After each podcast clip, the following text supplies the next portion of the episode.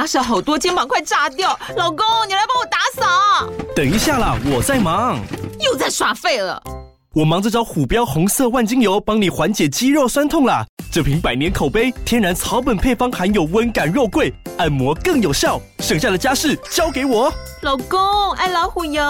虎标在手，全家神队友。全台各大药局、屈臣氏、康氏美皆有贩售。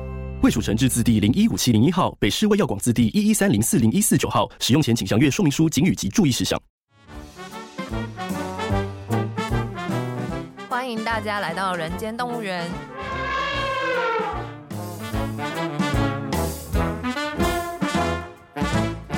这是厌世姬为了编剧工作外出取材，访谈多年政治与企业幕僚的经验，并交流两个世代斜杠者的生活与想法。Hello，大家好，我是厌世姬。大家好，我是边角料。我们今天呢，又有一位来宾来到我们现场了。对，很特别的来宾。每一位来宾都是特别的，真的，而且我们都精挑细选。对，在他人生旅途一定要有起起伏伏的。没错，这位呢，应该是经历了非常多的起伏。那他也是我多年的朋友。那我们就来欢迎吴峥。Hello，厌世姬好，边角料好，各位人间动物园的听众朋友，大家好。Hello，今天很高兴邀请你来。我看起来不高兴，是不是？你觉得我场面话吗？我们自从前几集找了连玉婷之后，啊，我们就越来越有勇气找那种没有成功的案例。哎、欸，这讲的很谢谢、哦、很直接。我听了没有没有没有，因为为什么呢？这哎、欸，这个其实它有一段前面的故事啊。我记得我好像前几年的时候，我支持了一个方案，它叫 Fuck Up Night。哦，是，其实是一个起源于墨西哥的方案。那他同一时期的时候，有一个方案在美国非常的有名，叫做 TED。然后叫一群墨西哥的好像工程师呢朋友就在那个酒吧里聊天，聊天的时候就觉得说，妈的，这个全世界哦，大部分的事情都是失败的，怎么会有人想要去听那种成功特别的案例？所以他们就开始决定说，他们要来庆祝失败，然后就在墨西哥发起了叫 Fuck Night。嗯，周五的晚上。喝啤酒庆祝失败，所以大家在分享自己失败的经验，这样子吗？哦，对，这个 program 是分享失败的经验。它最有趣的一件事情是什么？它的这个概念起源于墨西哥，最后授权于全世界。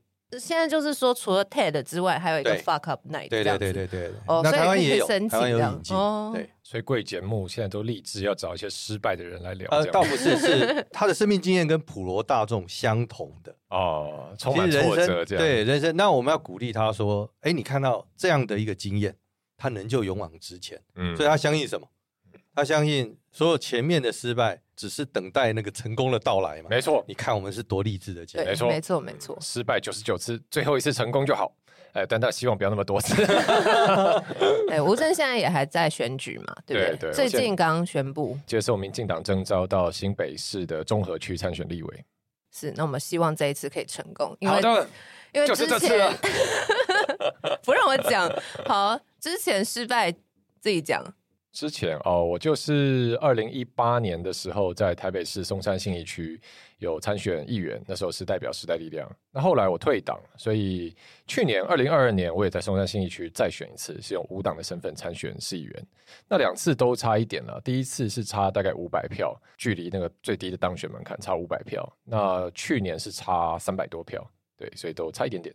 但是有进步啊，谢谢。拉近那个差距啊，表示你还是。其实我票数只有成长了，因为我第一次选是拿一万一千两百四十六票，然后我去年是拿一万四千六百八十几票，所以其实也成长蛮多的。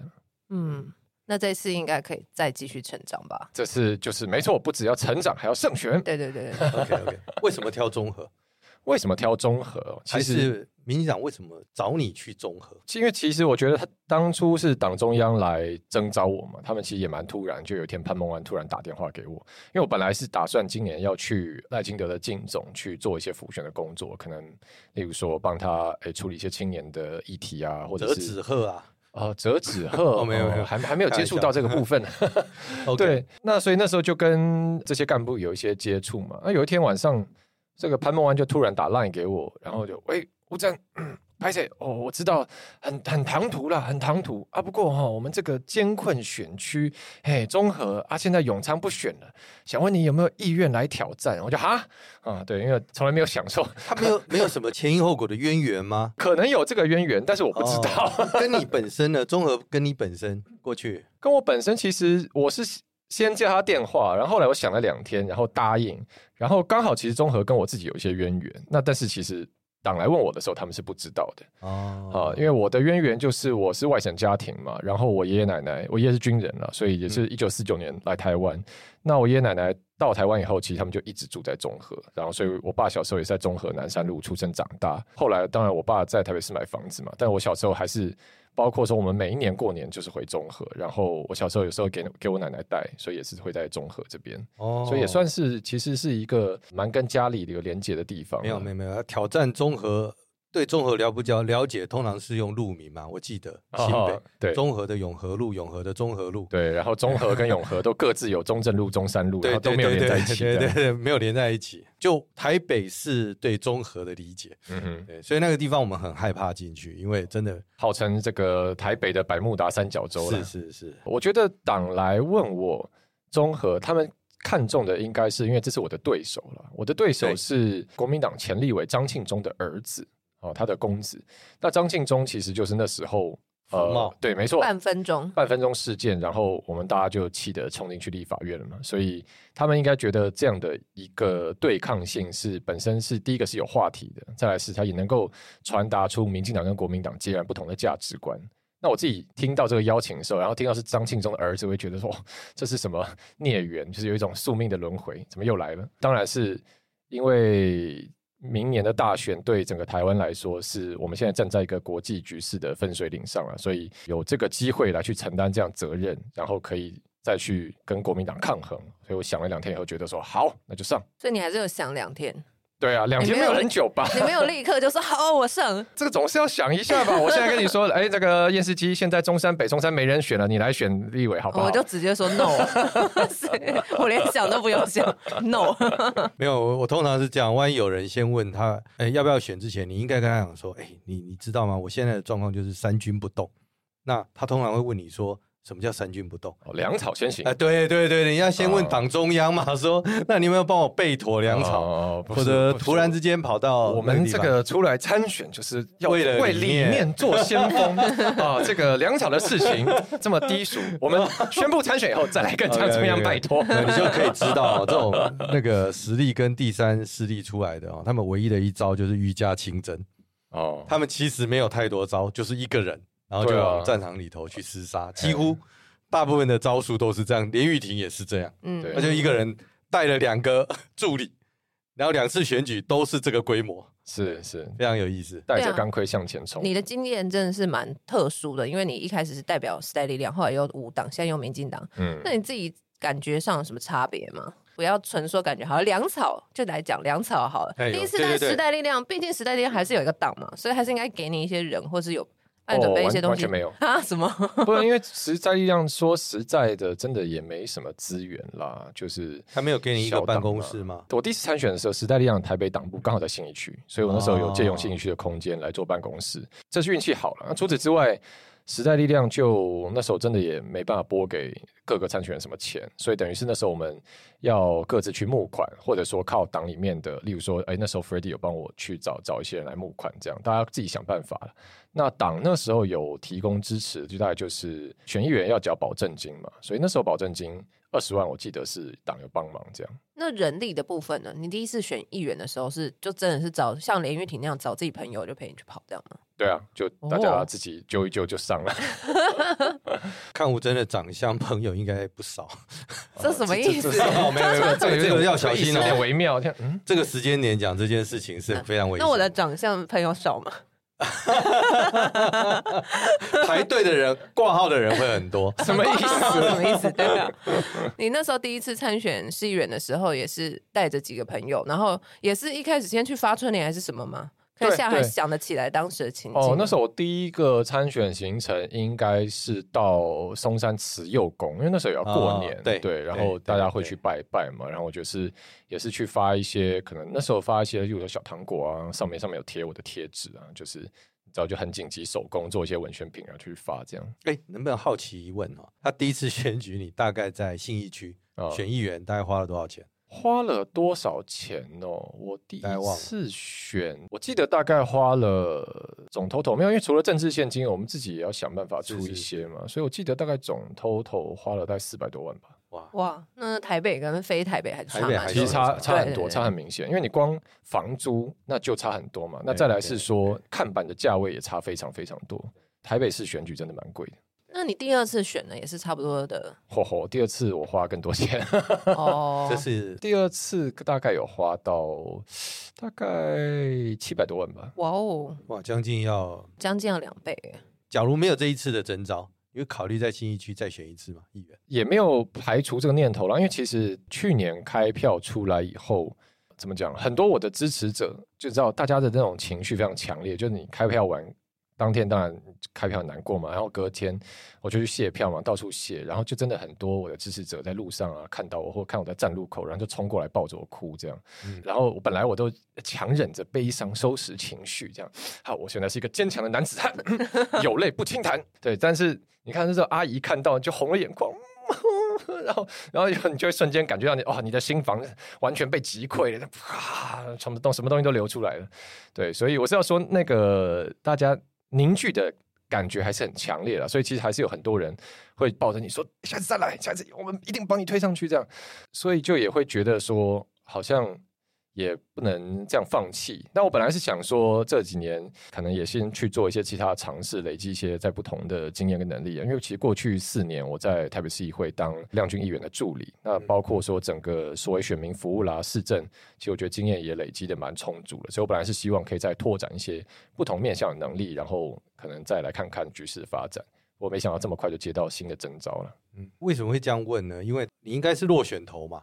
对，就没有多久之后就跑出了那个王议员。哦，洪洪威议员是，对对对，是王宏威议员嘛，嗯、跑去选立委，所以呢，他其实，在政治上会被累积，大家都会觉得对他少不公平，不公平，对，所以我们都会认为说，下一次再过这个关，其实相对是有机会的啦。嗯嗯，在简单的 A B C，可是他对于很多政治人物来讲，因为选两次的输。嗯，那种心境其实是很，老实讲，心理要建设是非常辛苦的一件事，会吗？哦，还是不会？你就对政治就换个跑道，还是？我先跟吴峥稍微解释一下，因为我们这是励志型的节目，嗯、我们是鼓励年轻人哈，有机会、哦。你说太负面话就不要讲。不是不是不是，你要让人家知道说，虽然他跌倒了，他在你内心是怎么建构起来，让你愿意再试试看，尤其是政治这一个领域啊。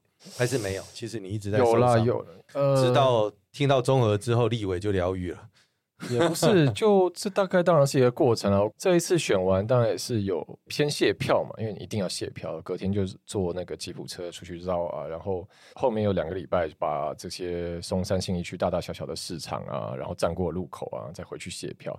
我本来是规划一个更完整的，因为就觉得，因为我自己是无党参选了，所以其实资源真的。知道身边的所有人情、所有关系，我能动用的，通通动用了。对，那真的是欠大家很多了，然后也是得到很多人帮助，所以觉得不管如何，一定要好好的把票谢完。但我谢一谢，我本来可能规划有更长，可能会到三个多礼拜，或者是对，反正就是慢慢走嘛。但我后来谢了一个礼拜后，发现不对不对，我这这个本来的规划不能照这样走，因为早就每天。都会有遇到人，然后大家会冲上来抱头哭，我觉得哦，这个太 heavy 了，我们还是 还是两个礼拜好了。对，我后来就把也是大部分好好的卸票卸完了。那然后后来回去把办公室收一收啊，后面该做的善后弄一弄。那后面当然有所谓这一个后坐力的部分呢，就是会你说被击倒的这种负面的情绪啦，会觉得失败啦，I'm a failure 这种。各种都会有，所以也是沉潜了一段时间啦，就是可能就一两个月就没什么在社群软体上发文啊，然后我、哦、抽空去日本一个多礼拜散散心啊什么的。对，但我觉得我自己疗伤的方式，可能每个人个性不一样啊。我自己疗伤方式就是会把我自己关在家里，然后比较不会积极的出来露面和社交，然后就呈现一个比较懒的状态，可能比如说在家一直打电动之类的。对，那然后因为你是巨蟹座嘛，对，我们就是内心其实就是 很喜欢窝在家里这样子。对，那后来怎么样重新建构起来哦？嗯，你有没有想过说再回去亮君的办公室，或者是那个苗博雅。嗯、其实我相信革命同志嘛，对，永远会为你留一个位置。当然，当然，对嘛。但是，就我觉得做每件事要有一个目的，要有意义了。嗯、那主要是，其实最像我上次二零一八年那次选完的时候，那次落选也是蛮 sad。那后来是亮君把我抓去他办公室。那当然那时候本来也有一些其他的 offer 了，就是可能。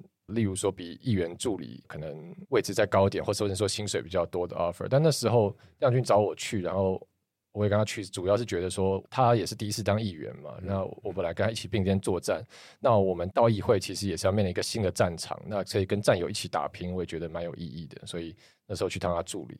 那这一次选完就没有像你刚刚这样讲的回去议会，就觉得说。这方面经验我已经累积了。Oh. 那如果要再做一些不一样的事情，那就多接触不同的面向了。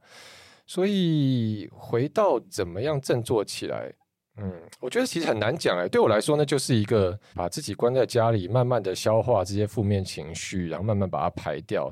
我觉得在这过程里面，也是对自己的一个沉淀和洗涤了。你慢慢会发现，最后对你来说真正觉得重要的事情是什么？一些以前可能会觉得。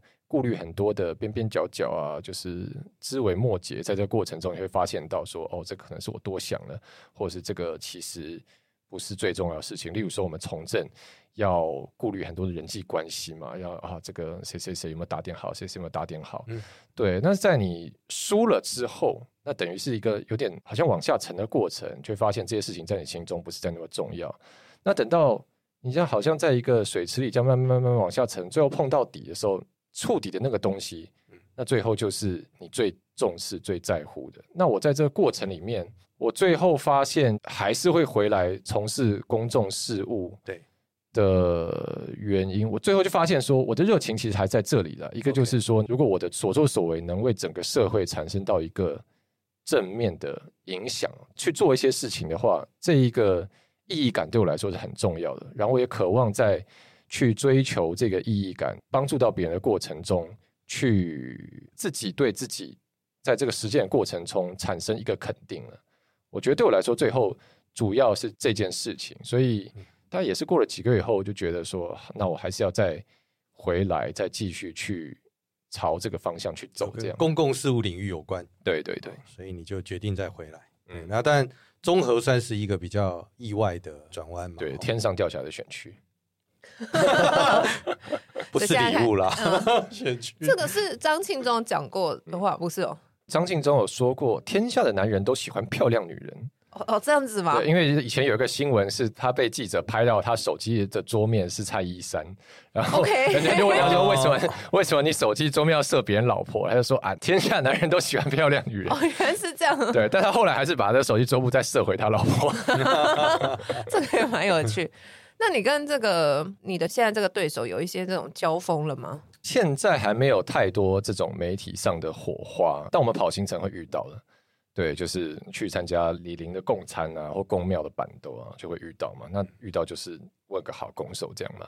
那主要就是他们家真的非常有钱，就 是张庆忠整个家族，他就是在中和做房地产，然后然后。建商盖房子，所以哇，那个是用百亿当单位在算的。所以哦他儿子跑行程跑起来，哦，这个也是非常的大方，你知道。例如说，我们到每一个邻里，现在很多长辈嘛，阿伯嗯，然后大家中午要吃饭要共餐，那我去介绍，我就是说，哎，大家好，我是吴峥，哦，我今天代表民进党，双兰中和的位啊，请大家多多支持啊，这样大概就这样吧。那。等到我的对手哈，这个张金龙儿子上来的时候呢，他也会前面讲这个，他就掏出来一个红包啊，我今天还准备了加菜金，然后 然后啊长辈就很开心哦，然后就说啊这个财力的差距，哦，人家是带加菜金来，他是带筷子来，对，哎，不要小看这加菜金耶，这我知道，例如说你就在里面包一两千好了，啊共餐，我们七十几个里，每个里都办共餐，而且共餐一年不是办一次，这个两个礼拜一次，我就哇，他这样哇，这个真的哦，平民参选这个开不下去这样的钱。那怎么办呢？那也没办法了。对，没办法啊，我不可能跟他拼资源呢，啊，所以一定是不管是说拼年轻，或是拼政见，哦，拼这个说理想、热情等等等等，反正对方是用传统地方派系的角度在经营嘛。那民进党会找我来这个地方选，那当然也不期待我用去学人家的方式嘛，不然在地派系继续想办法找人出来就好了。嗯，那他大几岁啊？他其实他也年纪也不大，好像三十九还四十吧。哦，那那也年轻啊，的，嗯嗯、对，那非常年轻。对，那你现在还会用所谓的这个三一八作为一个你自己的标签吗？我参选都没有再用这个当标签了，因为就觉得那个也是当时的事情嘛，你也不能一直每次出去都。对，你看，就好像要是林佳龙跟郑文灿现在逢人说：“哎，我是野百合”，这不是很奇怪吗？对，但是因为你现在的对手的关系，我觉得之前可能在松山信义选议员，可能不需要特别去谈这个。嗯、可是因为现在毕竟就是还是有一点点三一八，然后对决当时的这个半分钟的这种感觉。嗯、我觉得如果未来我跟这个张新忠儿子，我的对手有开始有些政策上的交锋了，或者是例如说我们辩论到要不要重启服贸谈判。这种题目好了，因为现在包括柯文哲或者是国民党有人在讲这件事情。如果这个未来成为焦点，那可能这个身份的代表性就出来。那平常在地方跑活动，我其实不会特别强调这个，但是确实是也会有一些，例如说热衷政治的阿北啊，看到就哦，这太阳花，哦，哇塞哇塞，哦，对对对对对对对对对对，那如果其他没有认出你是太阳花的话，他们会怎么样去认识你这个人？就是民进党征召新的年轻人这样子吗？通常就是说，哦，帅哥，小鲜肉哦，哦，大概会这种。对，然后第一次选的时候都会不好意思，你知道我们很害羞啊，没有了，没有了，哦，没有，没有，没有，没有。然后现在你知道，就是选过几次以后就比较油了。对，阿姨就说，哦，帅哥，我说对呀、啊，帅哥来为你服务哦，哈，啊，有事要找我哦。哦，对，这样不错，应该要这样嘛，对吧？对，哎，那我很好奇啊、哦，就你第一次的选举是时代力量，对，那当然那一次的经验真的是初体验。我就说过，他可能跟严玉婷一样，他第一次的选举有三一八的红利，因为那个社会氛围嘛。可是你第二次选举的时候，你要选举的时候，你就很清楚知道你是无党籍。对，那你在这两次的选举，你有第一次的经验，到你要用无党籍选举的时候，你在策略上、方法上，你一定有做过调整，不然你绝对不敢。贸然进入这个战场，而且二来我再问一个问题哈：嗯、第一次选举的时候，你觉不觉得在台北这种第三势力，女性比较具有红利？哦，你要老实讲，因为我们每一个人在看完选举结果的时候都不敢讲，因为有性平的问题，可是心中都会觉得说，在不认识的情况底下派女性的候选人，在台北这样的选举会相对。我觉得比较有利的，可能不止台北吧，双北都会区、新竹，我觉得都会蛮吃香的啦。那我觉得这也不是什么不能谈论的话题，是是是是，确实从民调或者基本上去做一些数据分析，大致上来讲啦，就是男性对政治的关注度或是热衷度，还是比女性现在高一些。这个你去看民调的统计数字，当然男性的表态率啊或什么，所以相应的。讲，比如说最简单，你看周子瑜选里长，我就得到啪全国爆量的关注嘛，那这就是一个他的外形、它的特色的这样的优势嘛。哎，你刚刚还没有回答，所以嗯，第二次怎么会有勇气？因为无党籍男性，嗯，对不对？嗯，其实是一个很高的门槛，我不客气说。但我们一开始想的时候，因为外观的人看就会想说啊，这是在人生选个经验，因为人生总要画上个完美的逗号。或者是句号嘛，那总是会去试试看。那可是我又看，我后来看了之后，有一件事情倒是我觉得很特别。你看，我都还有印象。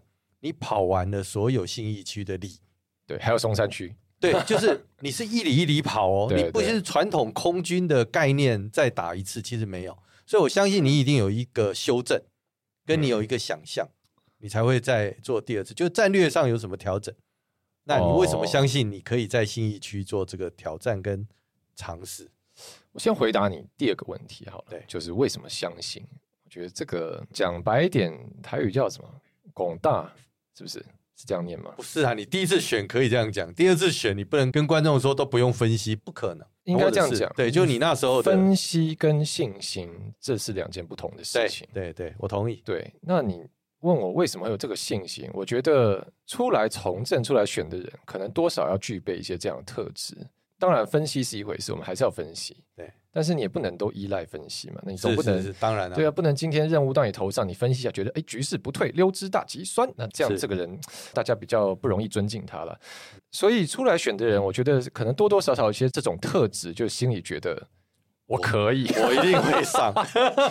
我我算完票了，I am the man 啊，或 I am the woman 啊，这样子对吗？就是对啊，大家会觉得好像这个信长突袭统辖间，就是啊，我就是啊，要杀出这个，自己要有一点这种底气在了。我觉得大家也期待在政治人物身上看到这样的特质，因为觉得你是要能够代表大家发声的嘛，即便今天局势不利，你要能够站出来，那大家才会信任你。所以这个是信心了。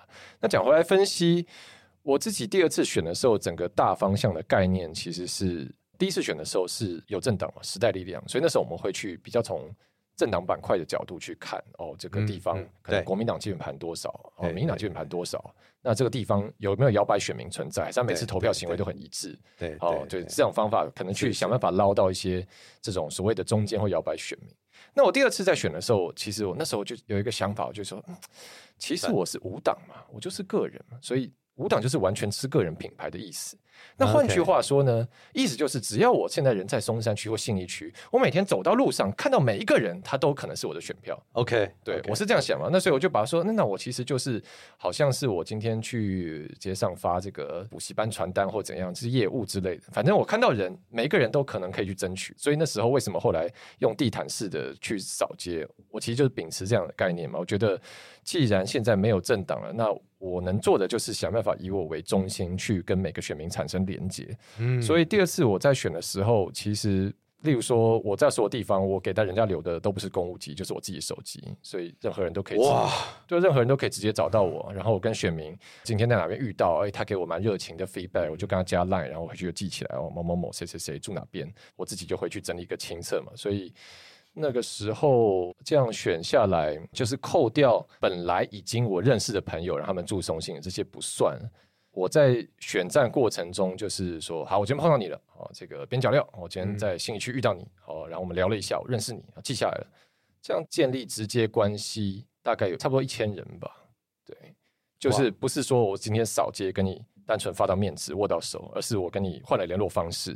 然后你也记住我，我也记住你，大概这样。反正我就是想办法用最直接的方式跟选民建立连接了。所以我想这也是为什么我刚刚讲到说，当我最后开票差一点的时候，我感受到选民的那种伤心的情绪也是非常直接跟强烈的。就是跟第一次比起来，第二次的那个情绪是更多的。对啊，因为我觉得这个连接建立的也更深了。是是，听起来很像以前那个，不能说古代，就是很像那种早期他们在做组织的那种搞法哈。就是 我讲的是类似像台共啊，我说那个年代，对对对，台湾共产党那年代，嗯，我稍微可能听众因为不是对政治圈，其实他也一样，他有一点像市场会有一个市场，其实商业也一样，他要做市场调查，在选举也一样，过去会去看某些里，某些里要是蓝的出资，嗯，可能就不去了，因为你不会花你同样的那个社会成本，你会去衡量嘛，你会觉得这个地方哦。不应该去，因为效益不大，而且加上要是复数选举的时候，有政党，还有责任区，嗯，就这个区域是蓝 A 去的，这个区域是蓝 B，对对，蓝 A 是不可以随便去蓝 B 的区域哦，这个会党内是会有意见的，所以都有区域划分嘛。那他的选举就会非常的苦行僧，因为一看他是把全区每一个里都当成他必须要去走的里，所以那时候我一看完我就觉得说，哎。老实讲啊，我们那时候看完第三势力，又想说，哎，那个时代力量应该没有，理论上时代力量的议员，应该每一个议员过去了，我们会认为当选的每一个议员都应该这样做过一次啊、哦，这会确实会对选区产生非常强的连结了。所以基本上，当然我现在在中和，但是松山信义就是我敢这样讲了，就基本上你给我看松山信义。当然，每随便一个地方照片，我大概就知道这个地方在哪。这个地方在哪？所以这个验尸机可以作证嘛？那时候人选之人播完，我就跟他说：“哎，这个就是那个金钟里啊，哪边哪边啊，民生社区啊。对”对，他发了一篇文，还蛮受到欢迎的，嗯、就是他去找了那个人选之人的很多场景，然后告诉大家说这个店在哪，哦、或者说这个这个角落、啊、这个路口在哪里，接那个小朋友下课的安静班在哪里啊？所以你要相信嘛，你看我们年纪差这么多，可我们对你印象深刻的同一件事。我的是你跑了很多的，几乎跑完全部。我记得跑完全部的里嘛，嗯、他记得是你看你还知道那个画面的。那这一次的选战，你打算这不简单的综合哎，很大哎，时间跟区域跟你衡量过的信义，你觉得战法上会有什么不同吗？这一次战法一定也是会有一些不一样嘛，因为我现在是民进党、呃、我已经入党了，对，我现在是民进党的候选人，okay, okay. 所以再来是说这一次我的时间也更有限，因为现在到投票大概剩七个月，所以就是回到我们刚刚讲陆战的部分，我当然还是会希望去很多地方直接用走的，因为如果有一些巷弄啊，接接你坐车上到定点下来，然后再上车再下去的地方，其实有时候你那个。记忆不会那么深刻，那你真的是下去走还是有差，而且大家会直接看到你，只是说时间有限了，对，所以还是要做一个规划。但我尽量希望还是要多一点连接。那回到刚前面讲，因为我现在民进党了，所以对我来说，目前我现在在做的第一件首要任务，包括说拜访地方哦，这些宫庙或者是地方上的桃郎，哈、哦，就是这些基层，我。第一件事情是要先让民进党的支持者、传统的这些对本土有很深感情的这些人，先让他们看到我、认识我，然后建立这种情感，或者说建立大家一个熟悉度嘛。